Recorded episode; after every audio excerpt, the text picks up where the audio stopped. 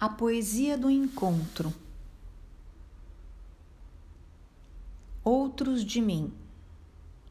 Neste episódio será apresentado um diário de relatos de encontros clínicos em psicoterapia da escuta que, para além do entendimento intelectual, explicitam uma vivência afetiva, experimentada no corpo e na psique do terapeuta e do atendido. O diário fala de uma atmosfera, de sentimentos, sensações, expressões, gestos, olhares, palavras.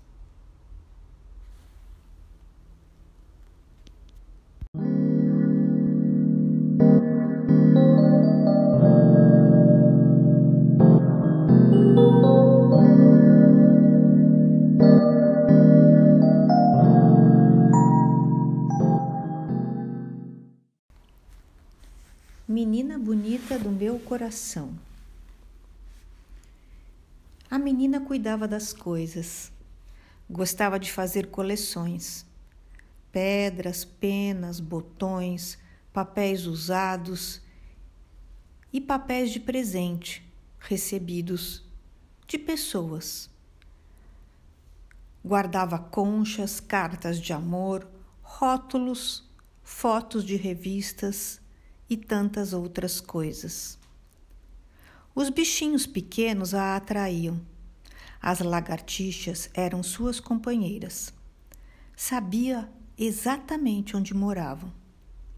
Observava-as com cuidado. A coloração, o tamanho da cauda, pinturas ao redor dos olhos. Ah, e se tinham pálpebras. Para a menina, ela era capaz de descobrir muitas informações do mundo a partir de suas vivências. É claro, sempre de olhos muito abertos. Sonhava muito com o amor e o procurava, saído das histórias e dos filmes. Tinha algo de muita esperança, acreditava nas pessoas naquelas com quem se relacionava ou até mesmo com quem não se relacionava. Olhava todas, observando muitos detalhes que as compunham e faziam-nos, faziam-nas ser como eram. Raramente era capaz de lembrar de seus nomes, mas podia descrever expressões, gestos, tiques e hábitos, até as palavras preferidas.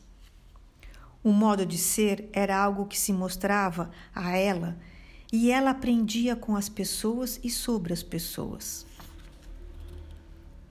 Tinha medo de algumas descobertas que fazia. Não sabia o que fazer com as informações que intuía. Então guardava-as num lugar onde escutava os adultos dizerem que moravam essas coisas. Esse lugar muitas vezes ela chamava de distração. Os adultos a chamavam de avoamento, de desatenção e até imaginação. A menina escolhia chamar este lugar de seus segredos. Ela sofria e alegrava-se ao mesmo tempo por tê-los. Era uma invenção diferente.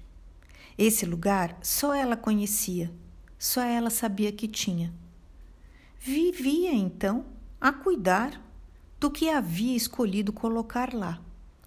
Seus sonhos sobre tudo o que era o mundo e tudo o que ela conhecia.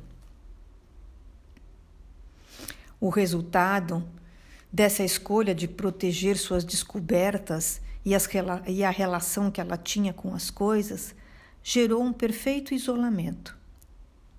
Na solidão em que vivia a menina, trazia a ela a garantia de poder possuir suas verdades. Sozinha e cheia de si, procurava sempre mais e mais coisas para colocar nesse lugar protegido. As coleções eram suas prediletas. coleções de fantasias, de alegrias, de tristezas e de coisas.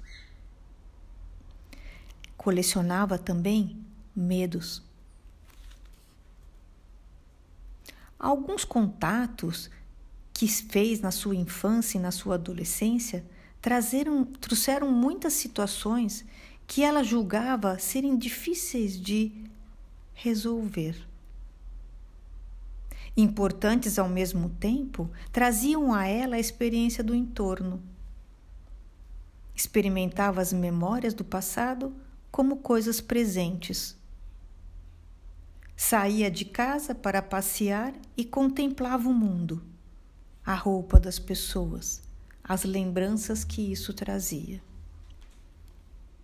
Ao mesmo tempo, contava de suas lembranças da infância, do vestido de patinho preto, com amarradinho de lado, do mármore branco, onde sua nona a colocava sentada para cozinhar, e todas as saídas que fazia com os, com os seus familiares para ir passear. Eram histórias, histórias e histórias. A menina vivia mergulhada em histórias. Sempre procurava o olhar da mãe, desconfiado e ciumento.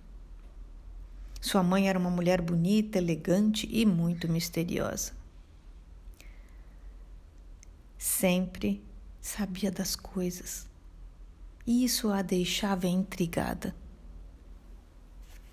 Quando estava doente, a mãe cuidava com dedicação e carinho da menina. Ela conta que sentia a mão quente da mãe, dando-lhe na boca uma papinha de café com leite, pão picado, salpicado com açúcar cristal.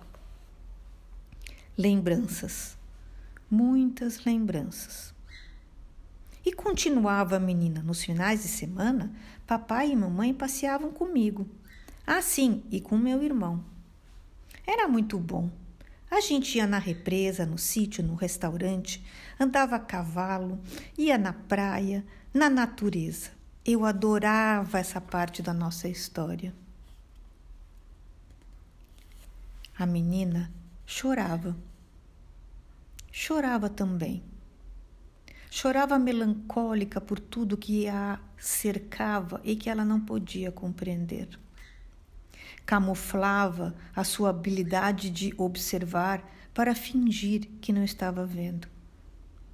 Ela sempre me dizia que sabia para onde e para quê e quem a estava olhando.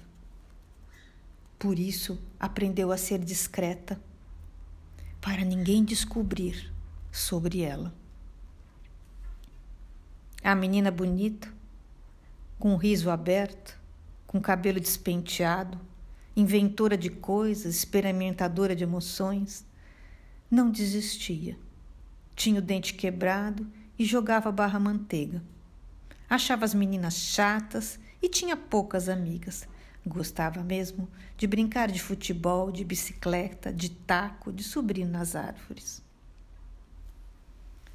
A menina me contava, me contava sempre, que a época do seu crescimento foi uma época quando sentiu muito medo.